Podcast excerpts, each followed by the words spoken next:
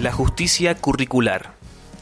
Cuando hablamos de justicia curricular, hablamos del derecho a aprender de todos, en especial de aquellos grupos o sectores de la población marginados y excluidos. Surge de una serie de cuestionamientos, como qué tipos de aprendizajes y para qué, cómo promover aprendizajes significativos y relevantes en entornos sociales y culturales marcados por la desigualdad, cuál es el rol de la escuela como célula de gestión del aprendizaje.